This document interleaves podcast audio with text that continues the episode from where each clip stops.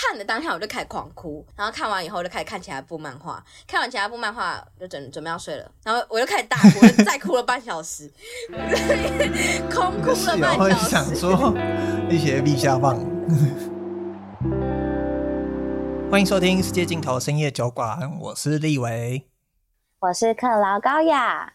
今天是十二月三号的下午十二点多，就是刚录完上集。每次要录上下集的时候，我就觉得这暴食 突然在下集变得很没意义。好，那本集是金漫奖的下集，我们在这边会在这一集会推荐一些我们看到很喜欢，也是很想分给分享给大家一些很酷很好看的台湾漫画。但首先呢，想要来。问一下克劳高雅的每周一句，今天每周一句就轮到了。先说克劳高雅刚刚去看完，号称是台湾目前喜剧脱口秀最强的八个人所组成的联合演出，G8 巅峰之作。请问，对。但是我，但我要先讲，我这不是我上一个看完的，我上我昨天去看了，还有 我昨天去看《Give Me Five》，就是二十三个台湾也是算很强的，我自己觉得很强啦，就是台湾的 stand up 演员，然后因为像是每个喜剧演员都会有自己的一个 tight five，就是你最精彩的五分钟，然后他们就聚集了二十三个演员，然后上台讲那五分钟自己的火力展示。然后昨天去，昨天去北流看，而这里要前情提要一下，不管是 G 八还是 Give Me Five，他们都是嗯，算是台湾第一次举办喜剧节，在从礼拜五开始，然后到礼拜天在北流，然后有一些相对应的演出，然后有一些相关的摊位。G 八有点像是一个开场，然后呃聚集，就像刚才立伟说的。台湾喜剧界的巅峰之作，然后瓜吉就说：“那我嘞，呃，是，那就是 G 八有 G 八的有谁呢？G 八高峰会有谁呢？喜剧贵公子黄豪平，那他过去也是演艺人，然后欧阳老师才刚得完走中奖，哈哈哈奖，然后。我我想要照，我想要照顺序讲啊，没有，其实我有给分数，所以我一定自己有写。你你是你是米那个喜剧圈的米其林吗？没有，我是我是为了为了你一定会问到这题，所以才把它写出来。哦，第三名是贺龙，就是哦，贺龙今年也是真的是。先后顺序是排名吗？不是，是呃演出顺序。演出顺序。哦，对对对，去年从走中奖走到今年嘻哈，走到。呃，全明星辩论会，然后再走到野秀队的贺龙，然后第四个是过去走相声，然后现在也开始讲 stand up 的黄义豪，第五个是乔瑟夫，就是我本人的最爱，我应该不用多说。然后第六个是凯莉，第七个是宜城，宜城是压轴，然后最后一个是伯恩，非常好看，因为没有压轴不是代表最后一个，压轴是倒数第二个。就是最后一个是大轴，哦，是这样是这样吗？所以对对对对对对对，我们一直误会了。对对对，你可以说某一个呃演艺人员的，就是跨年演出是压轴，因为他毕竟就是跨年的前一个，就是跨年烟火秀的前一个表演，但就是对对对对，就是压轴的用法，哦，真的耶。所以红毯压轴不能拿来形容红毯最后的人。对啊，除非后面有要出现的东西，这样好，就是来讲一下，就是我就再次倒叙法，就是这里面就当然我最喜欢乔，所以我一定心里面给乔最高分。然后乔蛮厉害的，四星分，四星分。不知道这个可不可以讲？因为我非常推荐大家去买 G 八，就是虽然居然现在连预购都还没有预购，但是但是我。他一定有线上，就是我感觉哇，沙泰尔太会赚钱了，连伯恩的霍旦德都来拍纪录片，我也好想买。好，就是就是很推荐大家去买 G 八，但就是当你就是乔瑟夫在第五个，也就是几乎是前四个上半场演完以后，然后你就觉得哎，为什么这一场乔瑟夫要上来？工作人员要搬椅子上来，后来发现哇，他要演的很特别。就是你今天说 G 八，呃，台湾喜剧圈巅峰之作，可是你大部分想象，大家还是大家玩的还是 stand up，就是毕竟是伯恩带起了台湾喜喜剧圈这么、呃、这么疯狂的风潮，然后也对对对，然后所以大家对于喜剧台湾喜剧的想象还大多是在 stand up，可是。呃，乔瑟夫用他自己的影响力，把不同形式的喜剧作品带上了舞台。然后我觉得这非常的有勇气。然后他所做出来的段子也非常富有他本人对于人的关怀。我觉得这件事很厉害。就是乔瑟夫为什么可以有那么多经典作品，就是因为他对于人的关怀很细致，他对于各式各样不同人的比喻很有趣。然后他也很认真的在做表演这件事情，这件事不只是他喜欢喜剧，他本身喜欢的就是表演本身，这是我最喜欢乔瑟夫的原因。虽然呃，可能有些人没有 get 到，或者是那个东西比相对来说冷，他不是用一个又一个 punchline 打在你脸上，可是很好看。简单来说，他就是把啊、这句话可以讲吗？就是他就把吹你脑搬上了北流舞台，就是乔瑟夫有一个有一个单元叫吹吹你脑，blow your mind，就是用一些。有趣的体验跟想法，然后把它把某些生活中的荒谬凸显出来。对，最有名的就是不要再取奇怪的餐点名称了啊！对对对对对。然后呃，然后后我觉得后下后半场都非常好。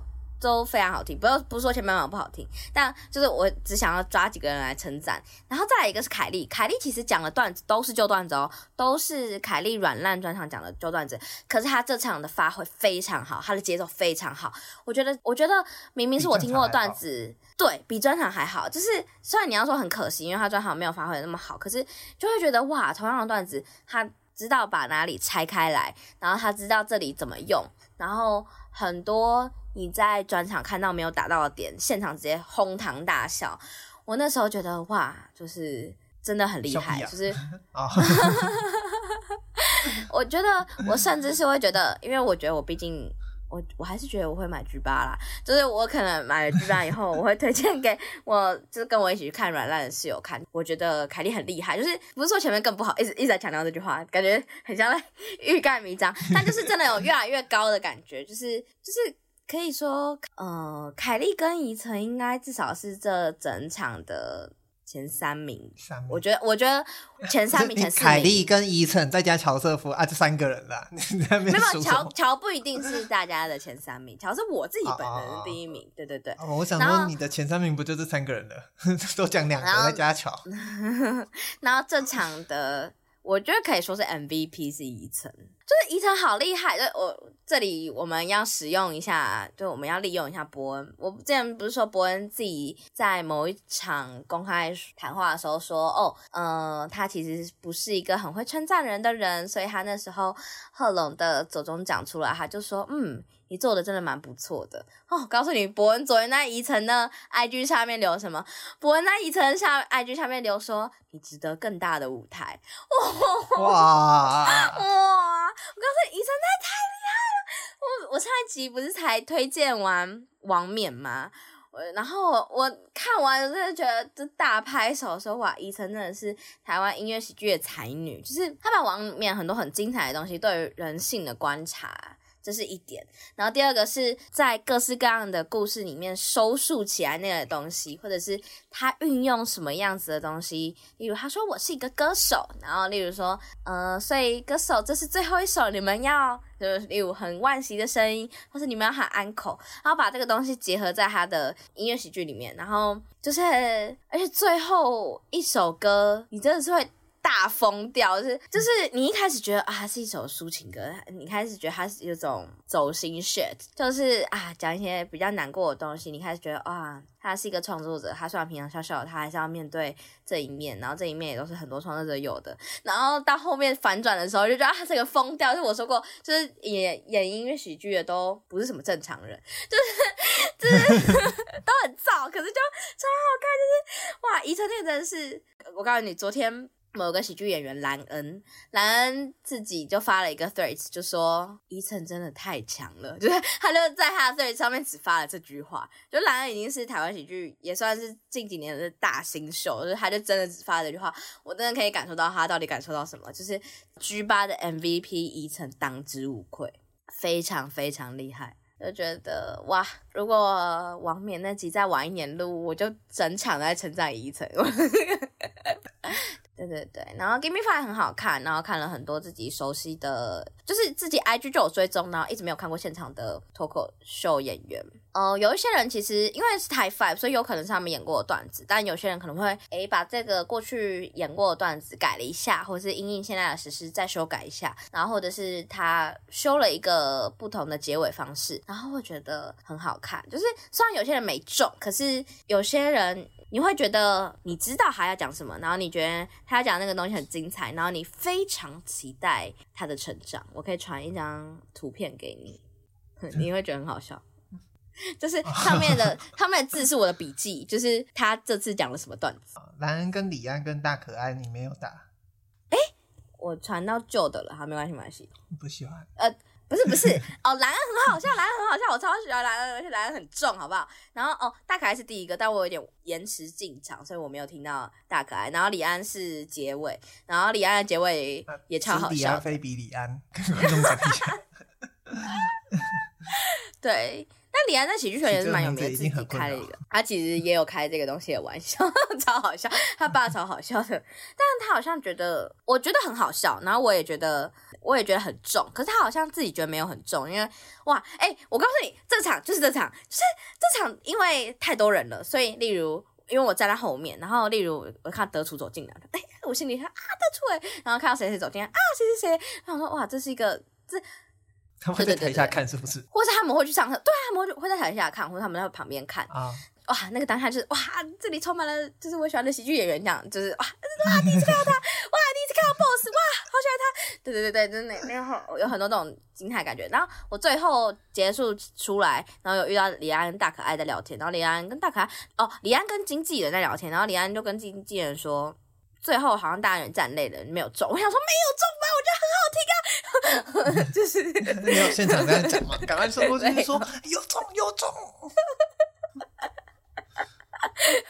对对对对，好好听好好听，大家就是请多多关注各式各样的喜剧演员，就是什么严严飞啊、兰恩啊、品乔啊、BOSS 啊、德楚啊，都是好赞的喜剧演员。哇，滑雪也中啊。佳宇也这几年也很红啊，品贤是前几年的冠军啊，就是啊，大家 去看去看去看去看哇，大家就是 G 八以后，大家真的要看到这些新秀如何抢夺 G 八的位置，太好看了。好，哎、欸，你们还没有讲博恩呢？博恩身为大轴啊，博恩博恩就那样嘛，就博恩就博恩就厉害，不会是拿破蛋者那一套吧？我第一，我有说过，就是破蛋者用听的比用看的好看，嗯，就是用听的看比有字幕看好好看。然后再来是，段子不是旧的吧？博、哦、恩怎么可能会拿旧段子？我感觉博恩，博、哦、恩就是你现场今天给他一个下午，他就可以把一个新的段子写出来。然后伯恩就是 他，就是所呃，其他人都是把自己最精彩的东西拿出来，我感觉博恩不是，伯恩随便一抓就是一个八十五分以上的。就是精彩之作，就是所以博恩段子，嗯、也并不特别。然后好笑吗？好笑。他他本身站在那里，他整个喜剧肢体，跟他对于人性的观察，甚至对于现场即时发生一些东西的应对，都很好笑。就是那就是他自己的品质保证。就是就是你要说破烂者不好笑吗？我反而觉得破烂者他反而有点用力过猛。我反而觉得不管是出金或者是 G8 上面的演出都非常精彩，非常呃适合他。他不会像贺龙一样这么呕心沥血，就是巅峰的 的作品。我每一次都要再再出一本超过他的脑髓的精华。对，但他就是随便一抽一根发丝就可以变出一个孙悟空。他就是这样的哇，把笔都提点大声点，好吧？所以你心中 G 八的排行第一名听下来就是伊诚的吧？没有啊，是乔瑟夫啊！你为什么？啊，乔还是乔瑟夫？哦，对不起，我错了，我以为那个 MVP 就是第一名。哦，不是，我说对于大家来说，伊诚一定是这场 MVP。啊对于我来说，伊藤也是 MVP。可是我综合还还是要给乔瑟夫最高分，因为乔瑟夫是玩没有人敢玩的东西。对对对，你明明就有可能十几分钟自己的演出时的时间，你却愿意把这个东西拿来尝试一个东西，而不是站在台上讲一个未来会成为你扎扎实实的 stand up 作品的一个场，就是。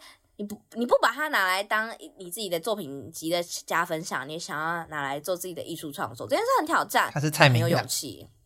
呃，你可以这么说，对。哇，喜剧界的蔡明亮。这 对啊，这这部电影在演什么啊？对，然后对啊，就第一名是乔瑟夫，第二名是伊诚，或是要把这两个并列第一也可以啦。然后第二名是伯恩，第三名是凯莉，第四名是黄一豪。后面就我们就不要排了，好不好？黄一豪很好听，黄一豪很好听。黄一豪是把整个这最后一名你跟我讲，我把我把它码掉。我自己觉得是哦，但我我男友觉得是。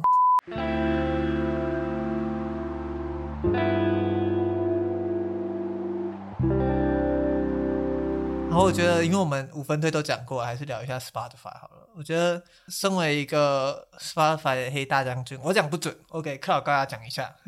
啊，没有啊，就是就对。于 podcaster 来说，理论上，如果你一集就像之前讲的，我们音档有失误，那我们就会想要 update 嘛。然后 update 的惯性就是啊，你输出一个新的答案，然后改成一个新的命名，上传更新，抓到，哎，这大家都做得到，Apple 做得到，呃，各式各样的东西做得到，KKBOX 做得到，但不知道为什么这个不用 Apple 做得到，这个我自己写的网页我都做得到，抓到这个新的。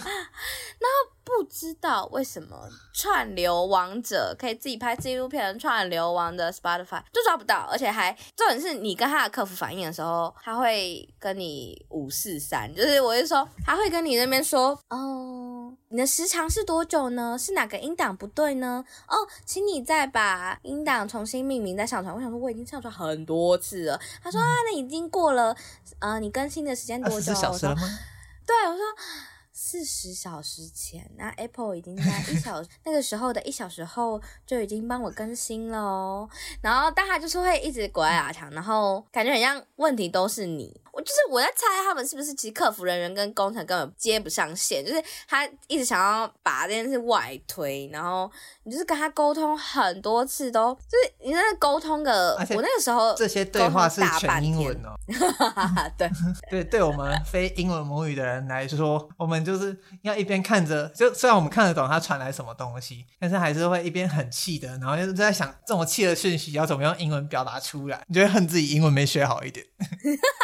而且还会，还会一直跟你说：“哦，我很抱歉让你有这个体验，但在你很气的当下，就这件事只会让你更气，解决我的问题呀、啊，奇怪了。”对，那接下来就要让立伟发言。立伟是气被气过很多次，就是因为我想靠高雅走那一次，就能明白这个流程有多繁琐和多么没有效率，以及全部都要用对话的沟通模式来做，而且最后他们。重点是你每次走到最后，他明明就会跟你说，那他那边调整一下就好了。但是呢，每次你只要改，你只要有任何音档要改，你就要再重复这一遍流程。这重复呢，就是半天，就是一天。然后这个流程呢，每次都要问被问一样问题：档名有没有换呢？有没有过二十四小时啊？然后你每次都刚才讲说你全部都做完才来问问题的时候，他就会跟你讲说：那请再帮我确认一次哦。然后你再跟他讲的时候，他就会说。啊、呃，那我再帮你确认看看。诶，我听不出来你们有什么差异耶，你可不可以跟我讲一下？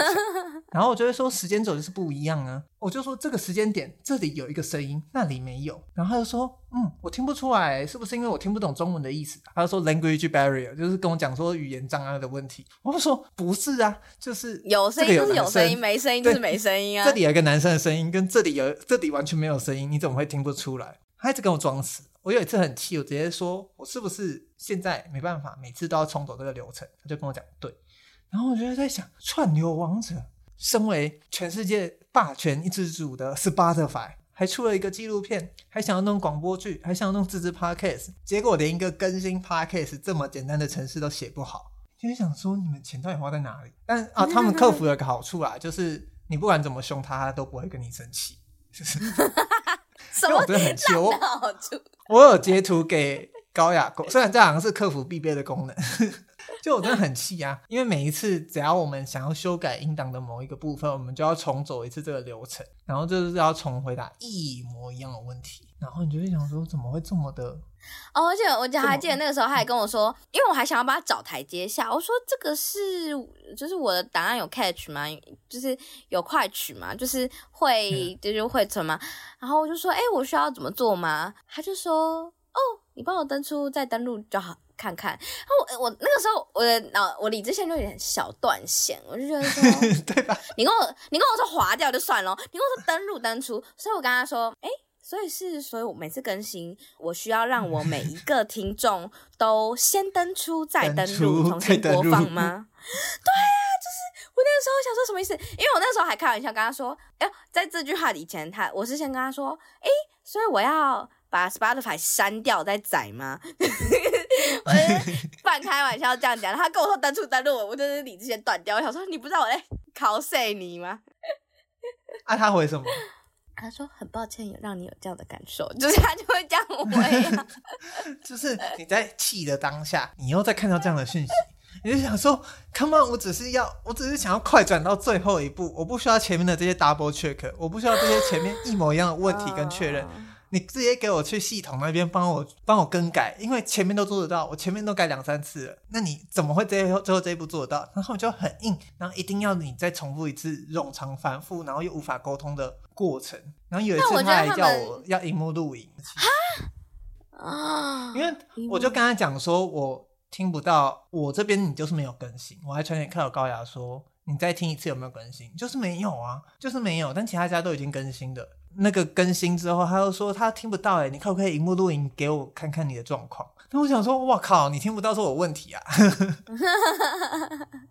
啊，我就觉得好啦，其实应该就是他们，我觉得他们工程师一定要写一个东西给客服师，就是我觉得我觉得 update 这个东西没有很难，不需要每次都递到这么后面才可以帮我完成这件事。好，好吗？尽量把负能量减到三分钟内，不希望这大概是我们少数在节目上抱怨过真的很生气的东西。除了政治议题，甚至甚至立委为此想要开一个新单元，叫反五分推。对。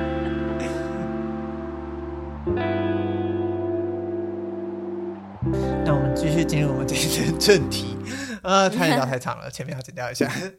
我们这两集是金漫奖的主题。那上一集其实我们就聊了我跟立伟心目中，就不管是呃怎么看待某个总统候选人在批评漫画这件事情，或者是孙庆院的台漫影片带给我们一些东西，以及我们在本届金漫奖自己看到很喜欢很喜欢的作品。那这集我们也会介绍到其他我们上集来不及介绍，也想要分享给你的金漫奖作品，或是一些。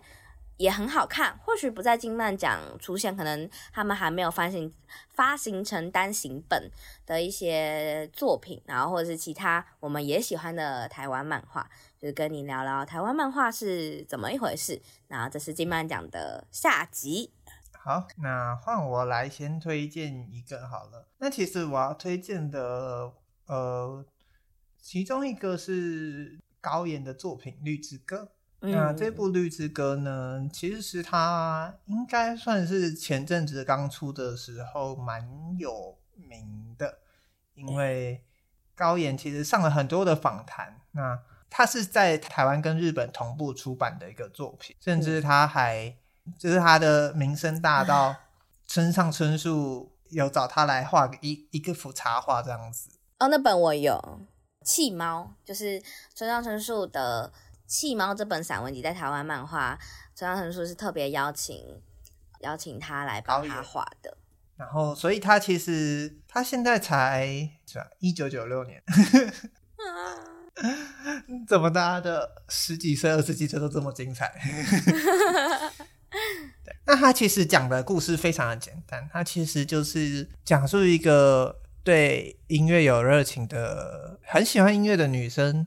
他住在北海岸之后，他偶然间遇到了，就是一个在北海岸成长的少少女叫绿。那他考上大学后去台北生活，然后遭遇着一些求学的挫折与孤独。但是直到她在 Live House 海边的卡夫卡遇见了一个玩乐团的少年南俊，那他们透过共同的音乐去打开了一些生活的生命课题，这样子。但是它里面，如果你是一个有在台湾听团的人，你就会很熟悉里面出现的各种跟音乐有关的场景。那其实中间有一个贯穿书中的一个日本的歌手叫细野晴臣，然后其实里面哦，对，是高原的爱。那他是曾经是 Happy End，就是日本一九七零年代的这个乐团，成立于一九六九年，然后是一个民谣摇滚乐团。但是他的作品非常的好听，也是好像直到现在日本要排音乐排行榜专辑的话，他都会在前几名的那一种。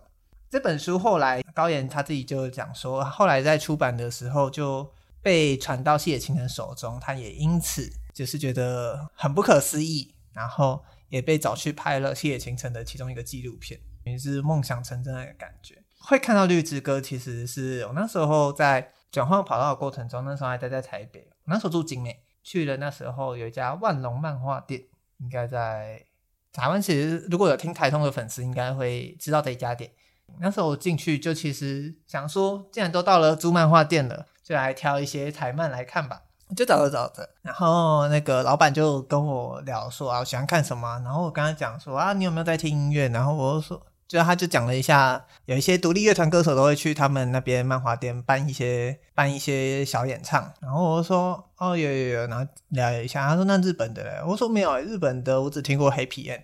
他说啊，你只听过 Happy End，那就太刚好啦。这里就是 这一本《绿之歌》，就是在讲这一个东西。他说你怎么会听过 Happy End？我说就查一查，有时候就去就就听到，然后很喜欢他的，好像就叫《收集群风》，就是他后来出版的副副标题。副标对。然后就看了当下，就一口气在那个万能漫画店把它看完，然后就觉得哇，就是虽然不是说跟我们前一集比起来是多么惊涛骇浪的成长故事，但是他的确在生活的细节以及。整个想要表达的氛围或那个音乐的感受，用漫画去做到了一个非常好的评分，然后故事的发展也没有落入俗套。整个对我来说，它就是读完会很舒服，而且如果你有在听团的话，会特别感受到温馨，以及给你一种很熟悉的感觉。就是你会觉得，就像我们前面讲的，它是一样是对音乐有爱，才有办法用漫画去呈现出。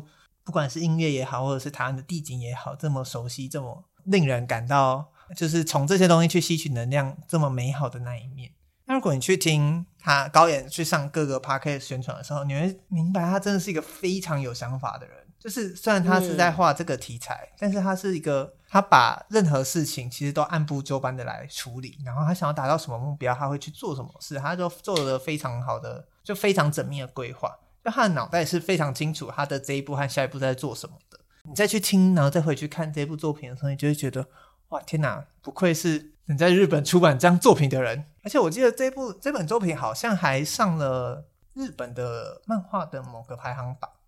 对，我记得是，好像是某个报漫画，然后呃，报纸上面的漫画。漫画正厉害，还是什么的？嗯嗯嗯。我顺便也讲一下，就是我会认识高远这个创作者，除了他那时候有名以外，就是我之前在静好听工作的时候有经手一个节目，但后来那个节目不是我做出来的，就这个节目叫《大人看漫画》，那也很推荐大家去看《大人看漫画》跟听《大人看漫画》的 podcast，就是《大人看漫画》是一个资深的。他过去周刊记者，但后来又去做了很多不同的东西，甚至有一段时间在盖亚文化服务。然后我觉得，但是他真的是我认识台湾漫画的开始，就是会觉得哇，原来有那么多的台湾漫画。每次有时候去就是漫画基地的时候，然后他如果在，然后我就会请他推荐漫画，就会推荐他就会就是眼冒星星的推荐很多很多漫画。然后呃，我很我很喜欢他，也是一个对。漫画非常非常有爱的人，然后那时候看了他两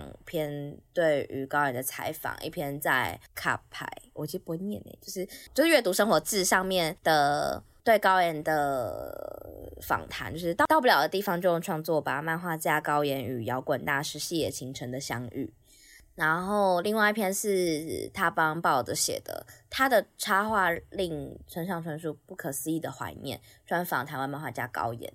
就是呃，这两篇都非常非常好看，就是是我当时在看报道的时候有看哭的，就会觉得就这件事情很难得。就是我的意思是说，高岩要有爱，对于村上春树的爱，对于细野晴臣的爱，然后陈怡静也要有爱，对于高岩的爱，对于高岩对细野晴臣跟宫崎骏的爱，我觉得真的是，这是一切都太是爱的循环了，然后。已经笔下的高妍，一经笔下高妍口中的这些人，就这一切都太美好了。你也可以看到一个人如何成长，一个这样子的女生，其实却如此的坚韧，然后如此的努力，然后一步一步带自己走到了自己所爱的人的事物面前。我觉得这件事非常非常的了不起。啊，我刚刚查到了，他是获得了日本的很有名的一个排行，叫“这本漫画真厉害”的年度票选第九。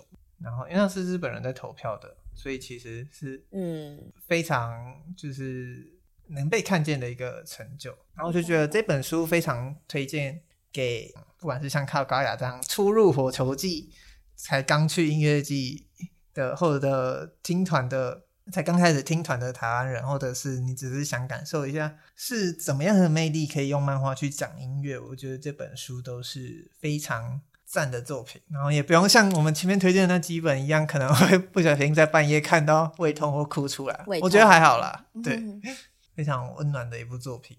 那在这边推荐给大家。好。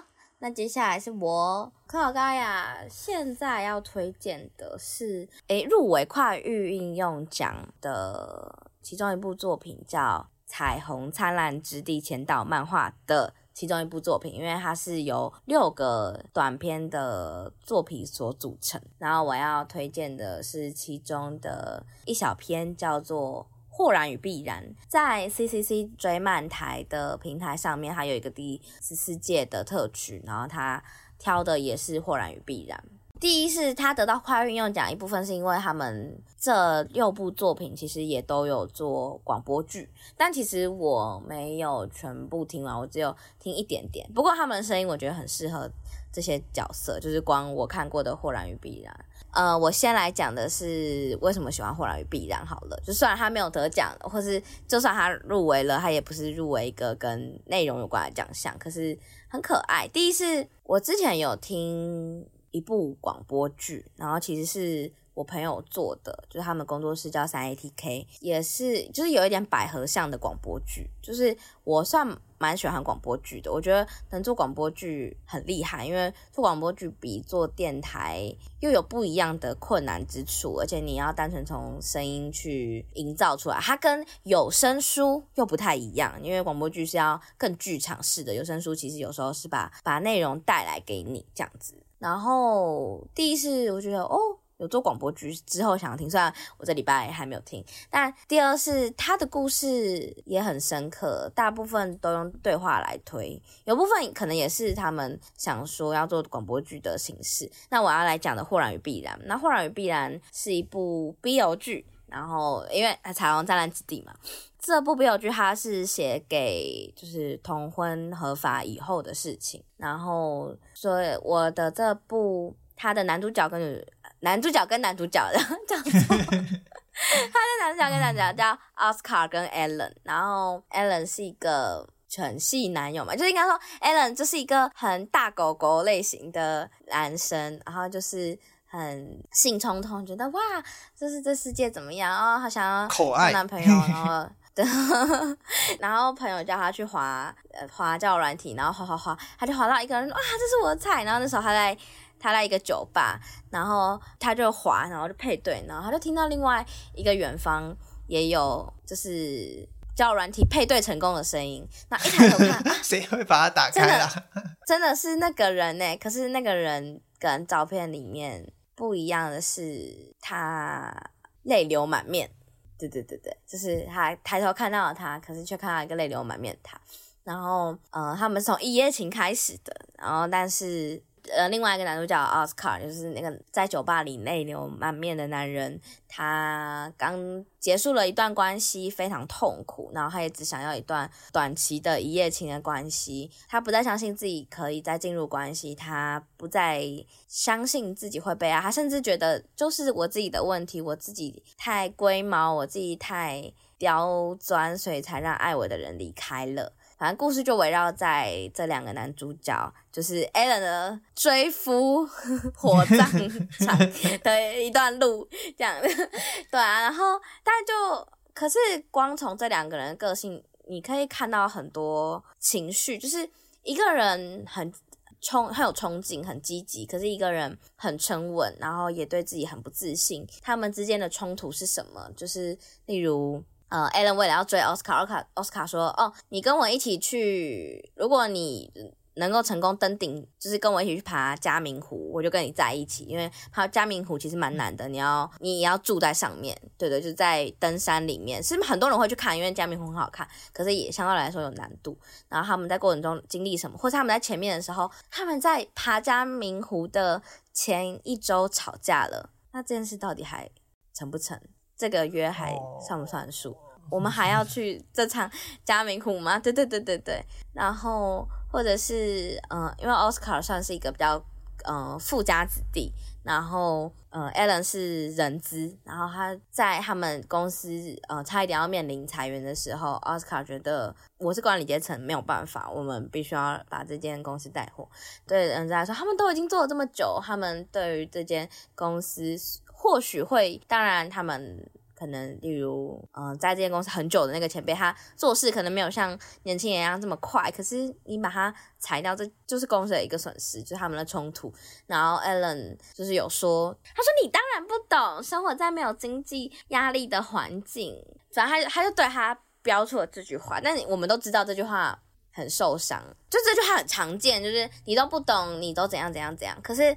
呃，我觉得这部后，尤其后面在处理奥斯卡，以及奥斯卡跟 Alan 如何去面对这句话背后所代表两人的差异，然后 Alan 又要怎么样从他的角色去重新让奥斯卡知道说，不爱你的人永远都会有理由，就是这些东西都都让这部作品非常非常好看，就是两个不同个性的人怎么样相处在一起，两个不同个性的人怎么相爱。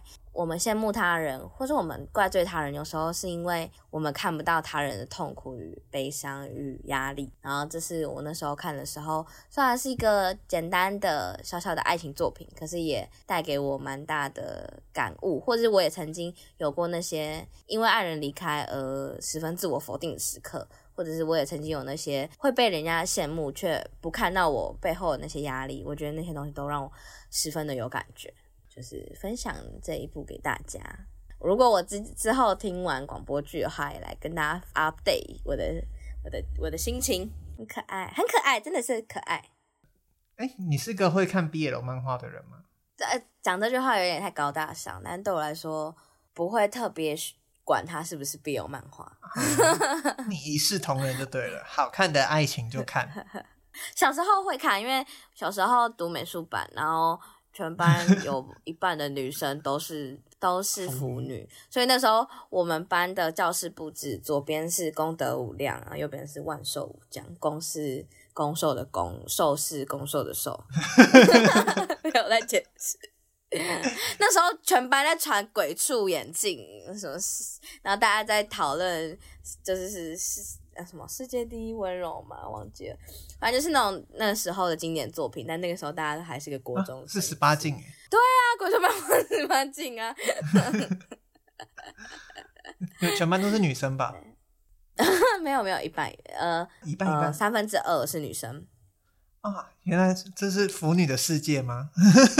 完全啊！但我但我那我不是，是有腐女朋友，我也啊我也很多朋友是腐女。精神粮食，精神粮食。那讲到 BL，我来推荐一个，我之前应该在节目上很常提过的《Day Off》。那他最近第二季迎来完结篇了，啊、所以在这边我真的很喜欢第二季，就是整个日常。因为第一季是讲一对本身一开始就是情侣的，算是主管跟下属，他们如何去克服在公司中的一些眼光。然后第二季的话，就变成说。有另外的新角色加入，一个实习生跟一个公司副总哦，那个互动真的是我应该讲过，我很喜欢那个日常感啊，我就觉得他就是把日常感拿捏得特别好，暧昧情绪特别的释放的恰到好处，然后就觉得 好幸福。然后第二季就结束了，我还没有看，对两哎，这部也排行榜很前面呢。哦，对，他一直在 CCC 很前面，然后最近是因为他第二季结束了，所以他才。掉到比较比较中间的名次，但是他在连载的时候一直都是第一名。我没记错的话，不是第一名就是第二名。因为他整个画风什么都很都很温柔，然后调度情感和场面的氛围也营造的非常好。这边短暂的推荐给大家《Day Off》，我也是讲过很多次的。然后再来，我要再推最后一个，我要推金曼奖的作品。这部作品应该算以台漫来说也算有名的，是《手娘》啊。《手娘》其实不止入围一次吧？我印象中，对，他应该今年是用下集入围，所以他有分上下集，所以应该是之前有在入围过。然后算是有小挠挠这个作者画的，他今年的下集入围了年度漫画奖。那时候其实一开始没有就对这个题材，我想说，嗯，应该是就是在讲女性的压抑。那的确，它的剧情也是在讲说，它的开头就是剧情简介，就是有一句话，就说如果我嫁了人，是不是就得像大嫂那样，下半辈子好与不好全系在肚皮上面？然后再在讲说一个府城的少女结娘面临被逼婚的烦恼，跟她在那个时代会面临的一些困境。所以其实。我也是很后知后觉啦，就是我才知道这个手娘的一语一语多重相关性这样子。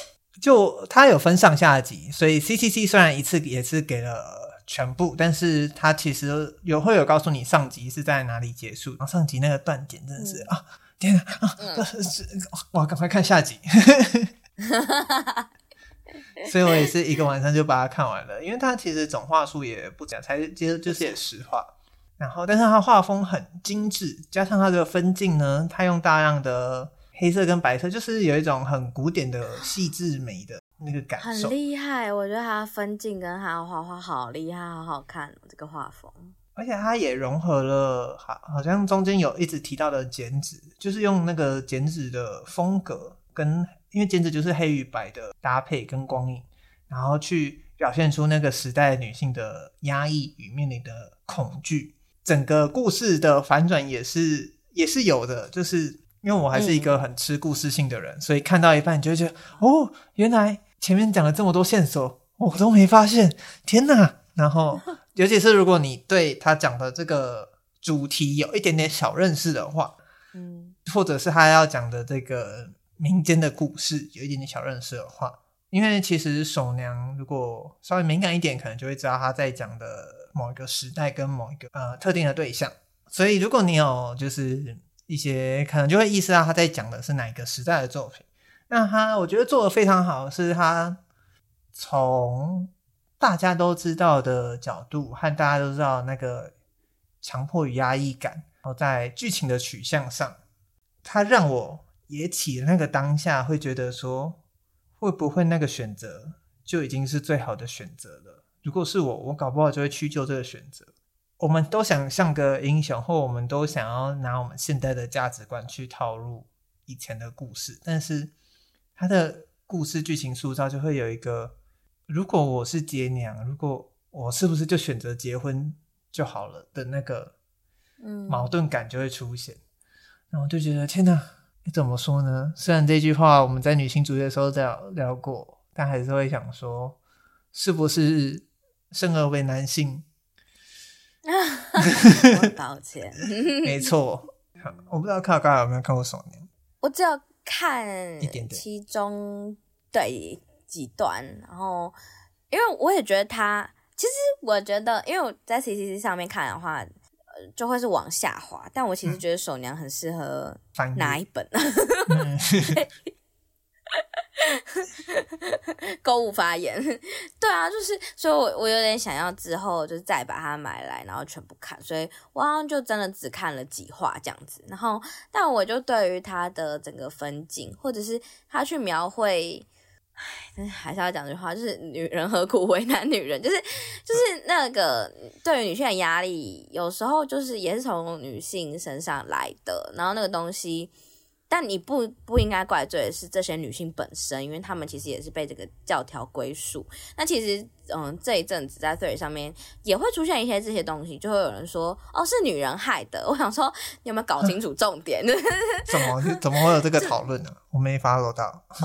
呃，之前哦，反正就不知道为什么 Threads 上面最近出现了一个东西，就是有一个人，就是他就他完全是仇恨发言，他就是说。呃，今天拿钱投投币机的话，饮呃掉下来的饮料是我的还是钱的？他在抢，他在讨论的其实是呃男人射精的，孩子是他的，对，然后。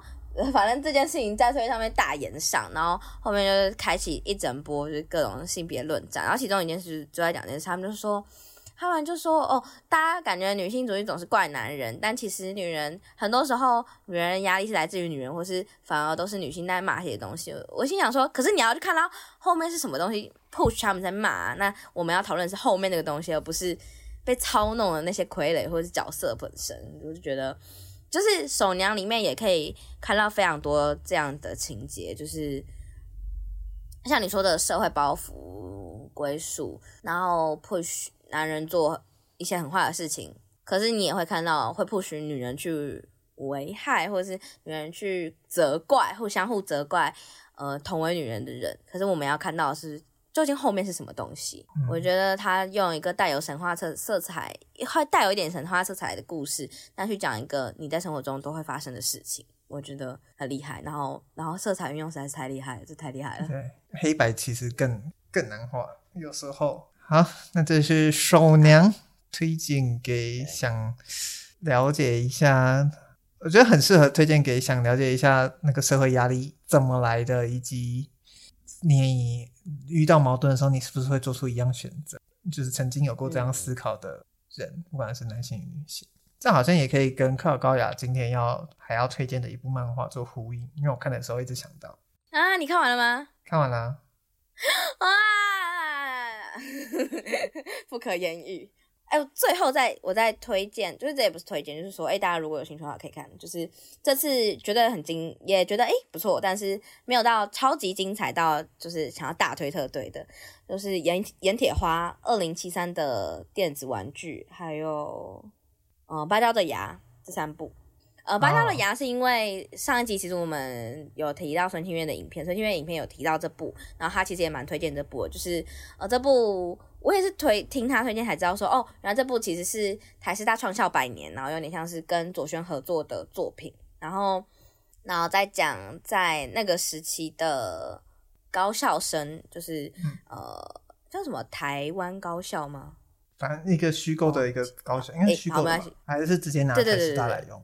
这他有点改编台师大的故事，好，反正就是呃一个学校里面有日本。生跟呃台湾生，然后他们其中主要的出出发视角是那个台湾生，他在面对自己考上了一所大家觉得很很好的高中，可是啊大家都比我强，大家随随便便都比我强，就是那个情绪，我觉得或许就像我跟立伟考上我们各自的高中的那个时候，强了一大堆，我我想要我我想要怎么比，然后我开始怀疑说。我真的喜欢读书吗？我为什么会来到这里？我来到这里的原因是什么？然后我究竟这个意义是什么？因为你的意义感已经在或许在过去某个时候实现了，但从此刻开始，你要重新寻找自己的人生。那你怎么透过一个或许看起来很奔放的角色，然后重新慢慢的探索自己，然后去认识自己，甚至不好的一面？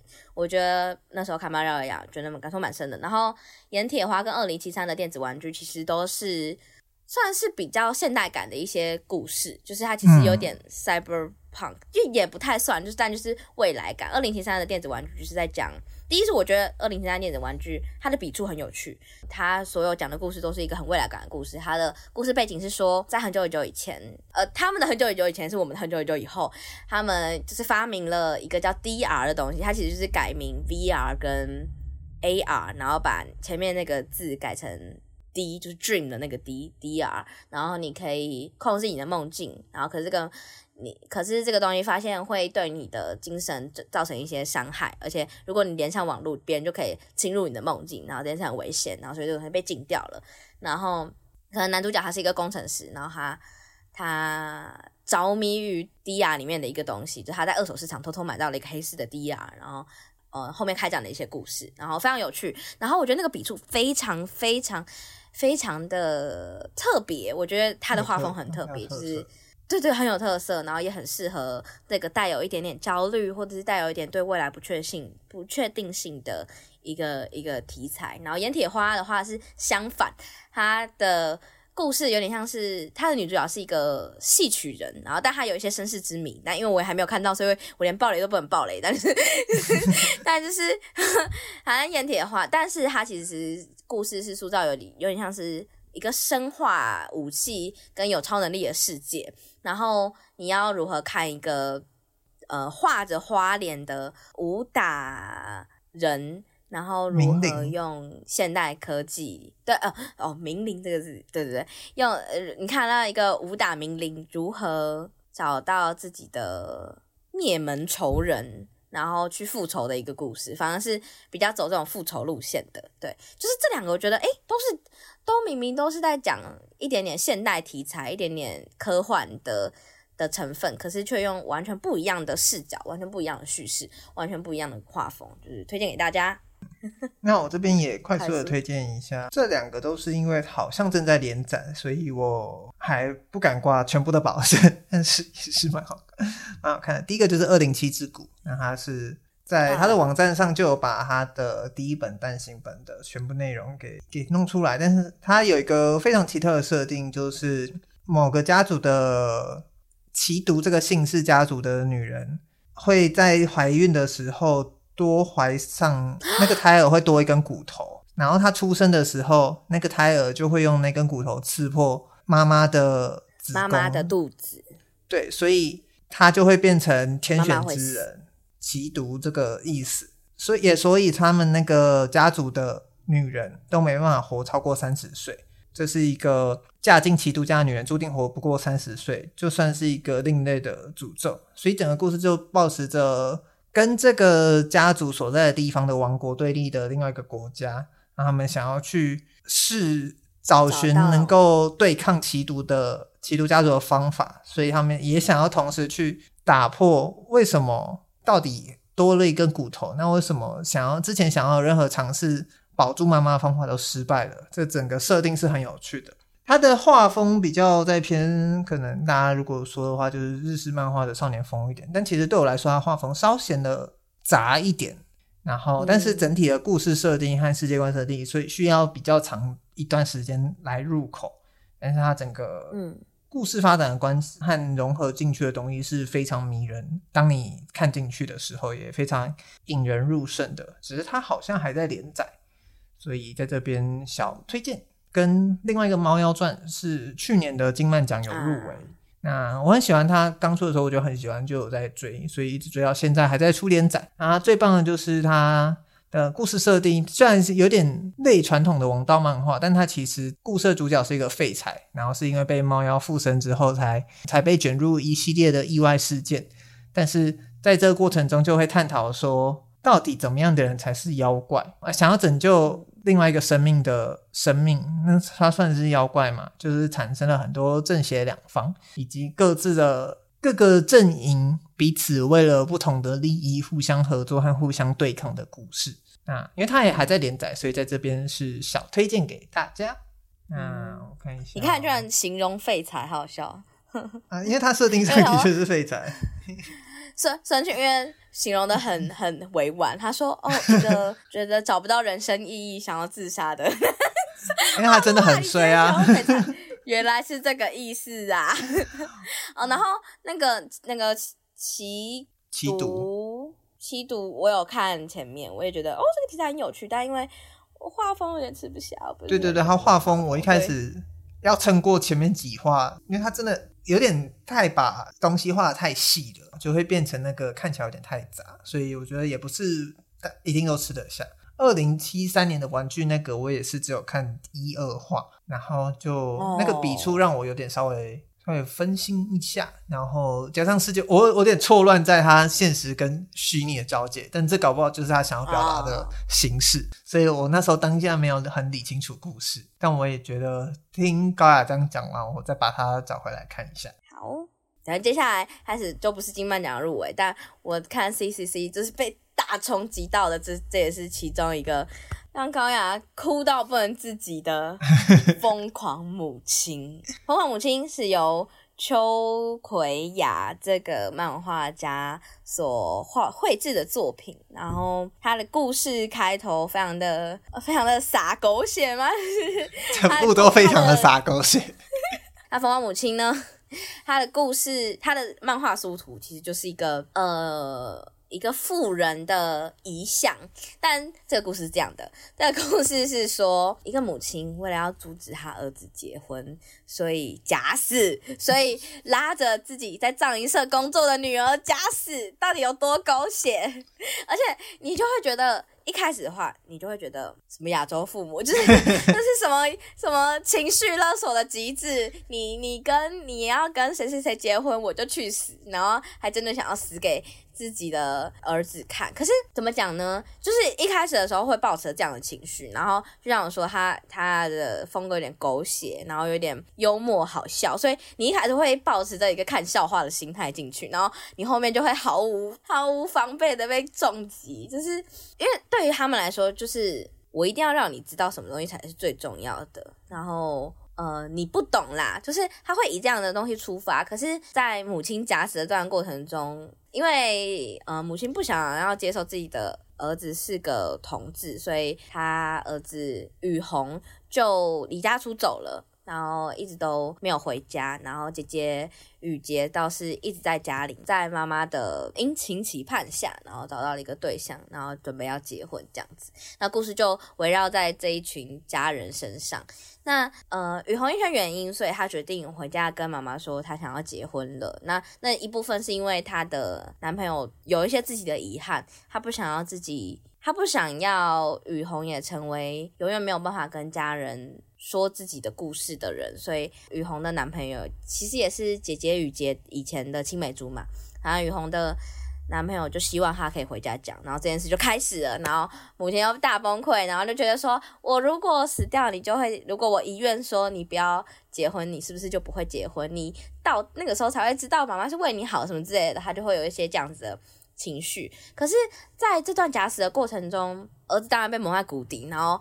爸爸跟女儿跟女儿的好朋友在那边努力的收收拾残局，就是一直有一些很好笑的发生。有一段是好像雨红就看着那个那个临柜说：“妈妈不见了。”然后然后他们还要兜出一个舅舅，他说：“我怎么不知道我有舅舅？”舅舅，舅舅把他偷走了。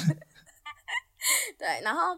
就是，但是在这段过程中，妈妈在假死的过程中，例如躲在餐桌底下偷吃鸡腿啊之类的时候，她发生了一些，就是她明明觉得是我死了你才会懂嘛，但反而反而是在这段过程中，她才发现了一些原来我死了我才懂的事情。嗯，就是就那个东西有很大程度的是爱。在过去，雨虹想要写小说的时候，爸爸很不同意，然后妈妈说，不管你做什么，我都会支持着你。对雨红来说，妈妈曾经是一个这样的角色，妈妈现在却离开了，然后很痛苦。她觉得妈妈都这么这么支持她，可是躲在神明桌下的妈妈会觉得啊，原来她这么感谢那个我，其实没有她妈妈没有放很放在心上，可是对她来说，我的当时的支持对她来说却会给她这么大力量。那她同时就会想到，那我现在竟然为了要让她不结婚。不支持他想要结的婚姻，假死，某种程度上是不是其实是在伤害他？嗯，对，就那些时候都会让我觉得，就是一步一步的去认识爱这件事情，然后还有姐姐自己发生的一些事情。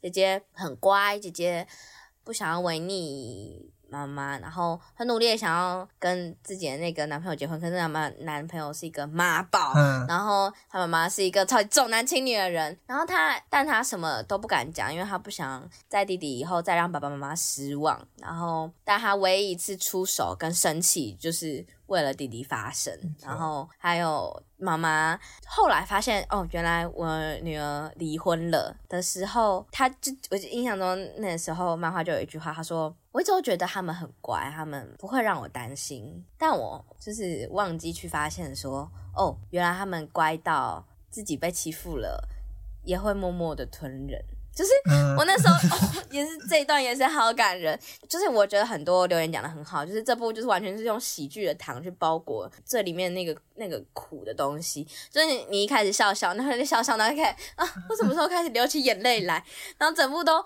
好哭，然后最重要的事情是为什么想要推这部？能够画出这些故事的人，他相信爱，就是对我来说，前面那些故事都是我比较熟悉的，我的家庭，我所有遇过的东西，情绪勒索，一个家人。可以如何的不接纳彼此，这些东西都是我习以为常、熟悉不过。看到的时候会觉得，你看这世界就是这样。可是这部就是啪啪打脸我，就是才没有呢。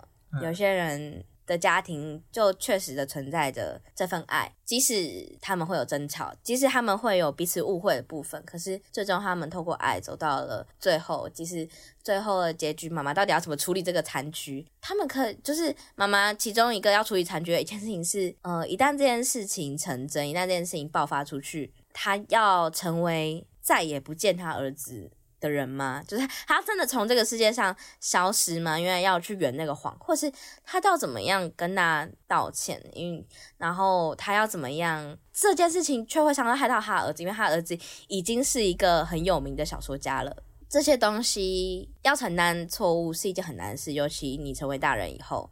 可是因为爱，所以让我们没有想过其他选择，我们必须面对我们如何用爱跟自己所爱的人共同相处在一起，然后。这些东西是我在看这部的时候，我真的是大哭。那时候我印象中，我也是睡前在看，然后是某个礼拜六还之类的。我睡前在看，看的当下我就开始狂哭，然后看完以后就开始看其他部漫画，看完其他部漫画就准准备要睡了，然后我就开始大哭，我就再哭了半小时，空哭了半小时。会想说一些地下棒，他知道我在看漫画，但但我就没有想到，因为。我其实是一个相较来说比较不容易被家庭题材打中的人，但是这部有爱的程度，去相信爱的程度是被我，就是我有被吓到，就是这么不信任家庭的人都就是有被感动的一部作。然后好奇立伟在我大推以后去看的一些心得是什么？我好像我第一次知道这部作品是好像也是 PTT 的某篇文章在平反台漫。然后这部作品我也是看到，其实我反而最有感的是妈妈的女儿那一段，因为他被重伤的话，真的是你会想象某一个亲戚就会这样讲，就说啊，你这样，我是把你当自己的女儿看待，才会跟你讲这些话呢。然后说什么，他跟那个妈妈讲说，你连你女儿的离婚都不知道，至少我还知道人家离婚，你都怎么照顾我女儿的？你都怎么照顾你女儿的？这种话。这一整段我才哇，oh. 我才是那个心痛，然后还有加上他的母亲的女儿的恋爱线，真的是觉得啊天呐而且他每一篇的标题都很酷，就是相爱好难，做人好难，骗人好难，演戏好难，装死好难，结婚好难，什么什么好难这样子。然后到最后一篇，他的标题不一样了。那其实他也是在跟大家讲，我记得里面有一段话，但我现在找不到，我不确定高老高还记不记。应该是他爸爸讲的吧，就是他说，到底是太信任了还是不信任，啊、所以才不敢把话讲出来。然后你就觉得要哭了，要哭了！天哪，就是因为有很多事情，我们看看了很多跟谈亲情有关的影视作品，比方说《孤味》，嗯，都是建立在一个有一个逝去的，其实算是一个逝去的亡魂，然后大家对那个亡魂做一个倾诉的。家庭冲突，但这一部好看的点就在于说，那个人并没有真的逝去啊。那个，然后 对，但这个点就会变成说，你想跟他讲的话，你全部都讲出来，他也听到了的话会怎么样？因为有时候你会讲出这些话，就是你已经来不及跟他讲什么东西的，你才会讲出这些话。但有时候他就是把这个发展的方向反过来，然后你就会觉得，哦，在这部作品中，每个人都有。自己的软弱，跟每个人都有自己不愿意面对的苦楚与困难。不管是妈妈、爸爸、女儿、儿子、儿子的男朋友，或者是女儿的青梅竹马，他们彼此都有想说却说不出口的事情，但他们却又都要一起解决这一场家庭闹剧。对，家庭闹剧，然后就是在又笑又哭中，我觉得他很适合有一年啊，去年的金马短片吧，那个叫什么？讲话没有在听的闹剧风格，对对对，然后就是对对对，也非常适合作为一个僵直的尸体。对对对，短片，然后你就会觉得哇天哪，一个社会缩影，然后同却同时又出现很多，他把这些人的最不堪接受或最软弱的地方暴露出来的同时，就让你看见温暖是来自于你的，才是人性会走进来的那个时刻。然后看的当下也是，虽然我没有哭，但是我就觉得哇天哪，太好看了。太好看了，我真的是哭哎、欸，就是 都已经看完另外一部作品了，然后还在那边干哭半小时。我就尤其如果不知道要怎么讲哎、就是如果你曾经不信任爱的话，可以看，你会知道有爱的人长什么样子。我觉得这件事真的是带给我蛮大的影响的，觉得很厉害。疯狂母亲非常非常适合。一般所有人都可以看。好，那最后有一个，今天才跟克劳高雅发现，他最近刚跟朋友借了，然后我最近也才看完的《梯子啪啪走》。那他已经出了两本单行本的，昨诶昨天还前几天才刚出第二集。那我非常喜欢，你居然看完了？对，这是一个叫谷子的作家，一个漫画家谷子，用台湾女生去日本约炮当题材。就是非常直接，没有再跟你五四三，就直接说他就是想去日本打炮，然后遇到了各种关于性和关于一些荒谬的发展的故事。然后第二集也在延续这个风格，然后讲述了第二集有一个附录非常好笑的是，第一集出版的时候就有很多人在敲碗说怎么没有男生版的，怎么没有男生版的？他在第二集的时候就有画一个番外篇啊，然后有给大家男生版啊。风格也不意外的，有着梯子啪啪走的风格，也是非常的幽默又风趣。然后我其实那时候看，因为是我先看到好像是 PDT 那篇文，然后有推荐这一部，就问我哥，然后说：“哎、欸，这看起来很好看。”他说他看过了。我说：“哈，你竟然看过了，就是这么有名吗？”然后我就跟他借那个漫画来看，然后看一看发现哇，他屌画的比好多的作家都，好多的 B 老漫画家都还好，很细致诶。因为他好像是这个人有去上台通吧，哦，不确定，反正他可能有去上某个 podcast，然后我哥有听到，他就买下来。然后我想，我就有截那个 那个画屌的图，我就把它截起来之后就传给我的同志朋友，我说：“你看，你看这个屌画的真真细致。”我就觉得是一部哇，这这是非常大胆挑战的作品。这部漫画好像也在日本有有有有有在日本有出版。然后非常好笑，但我更其实后来我去看了谷子，我更推他现在在 CTC 上面的无能恋爱智商中心，非常好看。啊，里面讲了一个 gay 跟她的好闺蜜，然后在大学的时候发生的对于爱情的各种疑难杂症和，然后一边看的时候就觉得哇靠，这是这跟这太写实了吧？各种的烦恼或者是犹豫不决与心声。然后还有看似是是恋爱，却在背后有一些很角色背后有一些很沉重的故事还没揭露出来，因为他现在出到第二季会慢慢揭露的部分。比方说，我记得我就有一篇，因为它它的格式很特殊，是都是用四格漫画当一小篇一小篇，所以一集有很多四格漫画。但是它在这个四格漫画的限制跟框架底下，做了非常好的分段与节奏的掌握。然后有一篇我记得印象很深，是自我的定义。就男主角是一个同志，他就他对他的好闺蜜，因为他们刚好要一起回故乡放寒假了。他说自己的定义是可以自己决定的吧？你想要什么样子，那就是你自己的样子啦。因为她的闺蜜回到乡下的时候是换了另外一个一整个造型，然后换成很朴素对面对家人的，跟她在上大学的时候完全不一样的造型。然后那个。她的闺蜜就跟她讲说，一边笑笑的说：“能说出这样的话，是因为你决定表现的自我本身就讨人喜欢的缘。”然后我就觉得，哇，好！他笑笑的讲出来这个话的时候，你就会觉得很常。那时候就有一个冲击，就是很常在媒体上或很多艺人、很多网红会教你说，你就是勇敢做自己，勇敢怎么样怎么怎样，但是。是因为这些人做出来的自己刚好是别人喜欢的缘故嘛？你才会觉得那些人好像是他做自己会被接纳。我们当然都会提倡这样啊，但是前阵子我在 Twitter 还是 Threads 上有看过另外一个说法，就是说有时候他觉得会在交友软体上打说话直的人，其实就是不会说话。就那个做自己跟你的这个自己到底是什么，其实是一个很微妙的界限，而不是我看到这个漫画的时候才会这一句这一段话的时候才会觉得对我来说。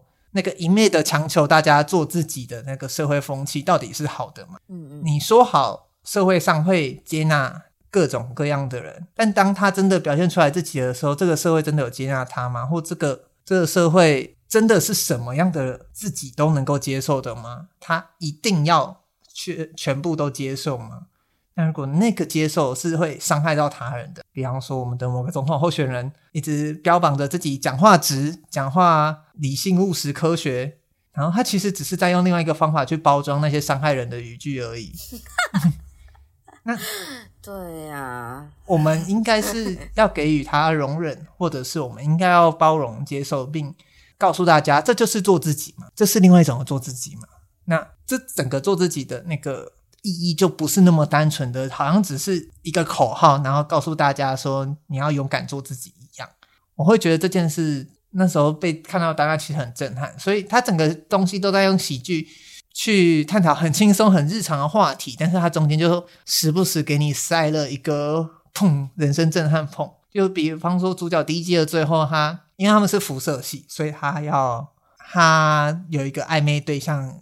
想要邀去舞会，但他心里还是一连串挫折。就是如果你也曾经有过呃性性向认同的自我怀疑的话，你可能也会面对跟主角一样的疑惑，就是要不是我是女生，是不是一切就不会发生？这个我想很多的男同志应该都想过这件事。然后就是他会在欢乐又搞笑的氛围，就突然给你塞这种啪啪，然后整个世界爆炸开来的的那个感觉，然后你就会。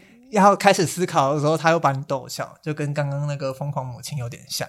所以谷子的话，我梯子啪啪走跟无能恋爱咨商中心我都推荐。但如果你要追连载的话，它现在第二季开始了，我非常推荐大家去 CCC 继续看。真命好，哎、欸，你是看完梯子啪啪走了吗？还没看完梯子啪啪走一一一。那你要再补充一些什么？但一阵子以前哦，还好，就是很好看，大家可以去看。就是我觉得。就是没有什么不能谈性的，我们就是应该要更多这种谈性的作品。那一部分当然，就我跟立伟都有买的《直到夜色温柔》，其实也是在谈性与爱，很经很经典、很经典跟很精彩。你可以感受到你，你可以看到你自己，你可以看到不同的。《直到夜色温柔》好像也是我哥买的。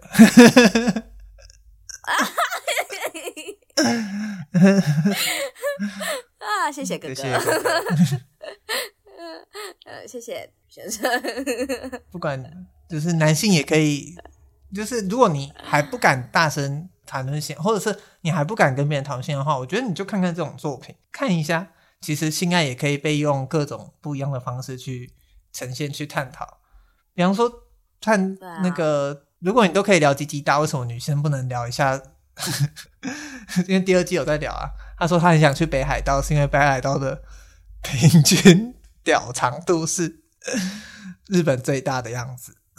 哦，哇，好知道，好细节，对，好细节，但很符合梯子的那个欲求嘛，性格很可爱，很可爱，真的很可爱，真的你会很喜欢像梯子这个主角，然后跟他一起经历各式各样的人，对对对，但很有趣，很有趣，十分有趣，压箱宝都送给大家，哦，对啊，这真的很好看啊，就是。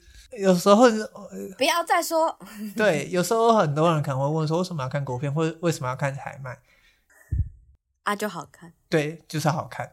就你不要管它到底探 探讨什么议题嘛，它有些就是很好笑，它有些就是就是赞。如果它好看，为什么就是赞？一定要特别分它是什么？这就是一些好看的漫画，那只是刚刚好它是台湾的漫画而已。我觉得是比较是对对这个感觉。好。那这就是我们今天的金漫奖和我们私心推荐的台漫大特辑，加上好多好多的闲聊。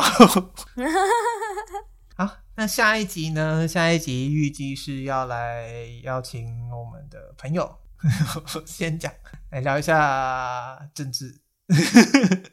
嗯，好，那但要怎么聊，我们还在想。那我们毕竟四年一次的总统大选嘛，可以怎么聊？那可以有没有更有趣的方法来聊？我们目前还在想，但目前就是找我们的干话好朋友。好，这里是世界尽头深夜酒馆，我是立维，我是克劳高雅，我们下次见，拜拜，拜拜。